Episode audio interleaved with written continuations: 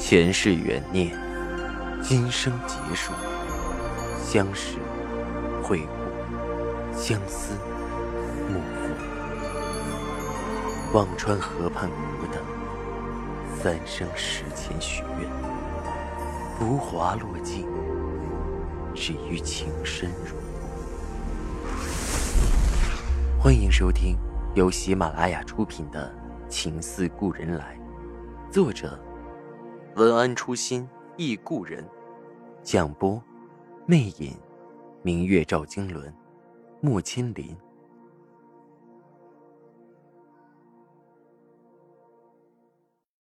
二百二十六集，赵世南挺直脊背站着，他只庆幸自己烧的还算早，到了如今哪还有商量的余地？刀已经架在脖子上了。赵世南冷笑了一声，道：“哼，程月锦不会再生产了。”田中的脸色顿了一下，笑容有些凝固，声音也有些发冷：“赵先生，您还是想不开，你脑子里就有配方，再生产有什么难？再给你三天时间想想，这么好的方子，你难道还让他绝世吗？再说……”难道赵家这么多的人还抵不上一个方子在赵先生心里的分量？说着，拍了拍赵世南的肩。三天，再想想。田中和那个队长离去，却留下了一支扛着刺刀围在赵家老宅外头的日本兵队，守得重重森严，只许进不许出。杜家一大清早，柴宇就来叩门，送来了一个包袱。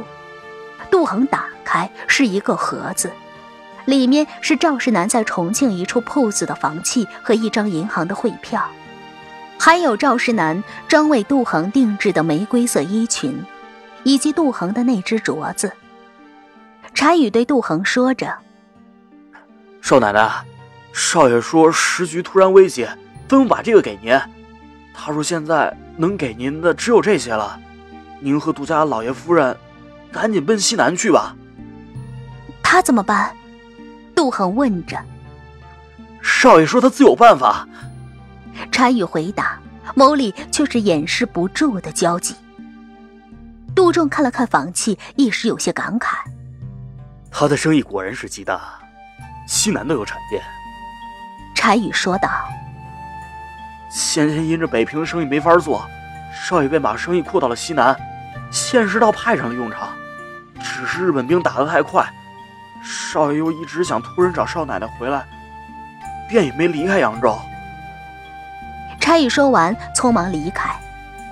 杜恒想了一下，把房契和汇票塞到了佩兰的手里。你们先去重庆，从扬州城南出去到惠州，兴许还有车南下，我随后再到。一家人还没商量出个长短，已经有人禀报着。扬州城被日本人攻下来了，现在满大街的日本兵。而到了下午，又有人传进话来，日本人在街上抓了四五百号老百姓，押到万福闸桥上，用机枪一通扫射，血流成河。杜仲的脸变得惨白，没有时间再犹豫，他马上吩咐下人收拾细软，准备连夜带着佩兰和孩子往西南方向逃去。扬州城已经沦陷，再往南走，找个鬼子还没站的地方，搭上车去重庆，也许还有一线生机。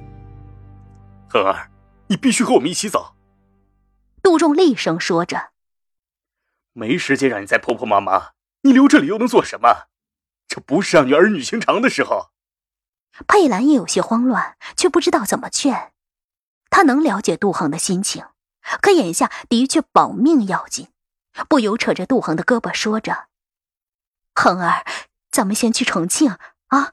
若是石南有法子，自然随后会到的。”杜恒凄然的摇摇头：“我不会走。”他从赵世南坟井的那一刻就知道，他没准备活着出扬州城。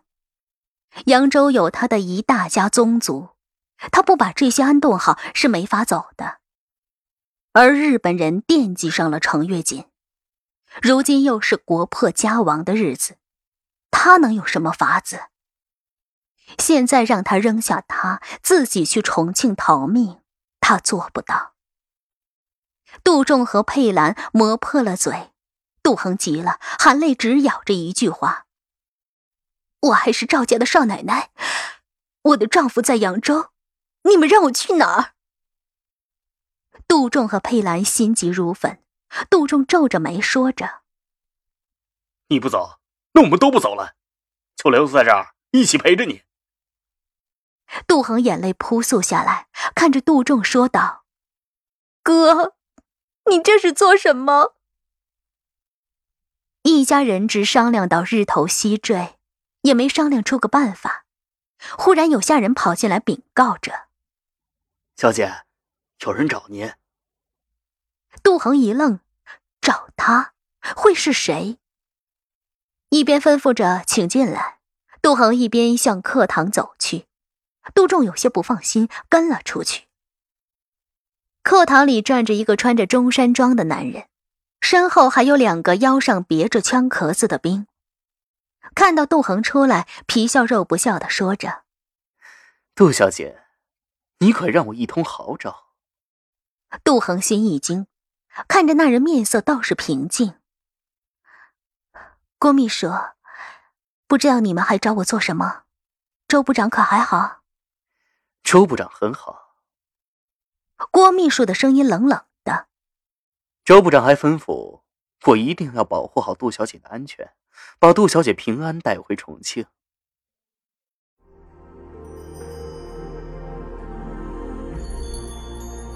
您正在收听的是喜马拉雅出品的长篇穿越小说《情似故人来》。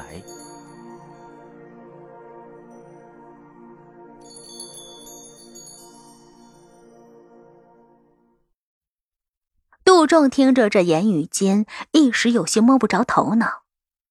若是把杜恒带到重庆，自然是救命的大好事。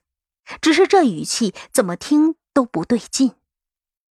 看杜恒愣在那儿，郭秘书唇际一挑：“杜小姐，走吧。”杜恒心里沉了沉，看着郭秘书说着：“天色也晚了，半夜赶路也不合适。”容我收拾收拾，明天一早我们再出发，可好？郭秘书知道杜恒是个鬼主意多的，脸色拉了下来。不行，周部长着急，一刻耽误不得。看着杜恒，郭秘书就来气。要不是他使伎俩跑回扬州，自己还用得着在日本人的枪眼子下到处找他。好在周部长已经和日本人疏通的不错，给了他一张专用的通行证，还有一个田代中将签名的身份证明。要不然这乱糟糟的，有几个脑袋让他天天在枪口下晃悠？杜恒问着郭秘书：“那我哥哥嫂子可以跟着一起走吗？”郭秘书怕杜恒耍花样，多两个人也没什么紧要，便敷衍着。可以。杜恒心中盘算着，如今郭秘书追到这里，只怕不跟着走是不行，倒是可以因祸得福，把哥哥嫂嫂也带走。那石楠呢？杜恒心中忐忑。不管怎样，他必须得见他一面。杜恒看着郭秘书，说着：“我还要去见一个人，见了他，我才能走。”郭秘书有些不耐烦。杜小姐，您到底还有多少花样要耍？后面的兵已经从腰里拔出了枪，杜恒心中的火腾的起来，大步走到那人跟前，厉声说着：“若是用硬的，那就抽朕打。”杜恒指指自己的胸口，愤怒的要喷火。外面就是日本兵，你不去拿枪去打日本人，反而要打同胞，你索性打死我，我哪儿也不用去了。郭秘书本来只是吓唬吓唬，没想到杜恒还是个烈性子，一时也有些悻悻的挥手道：“要见谁，赶紧见。”杜恒看了眼杜仲，大步向外走去。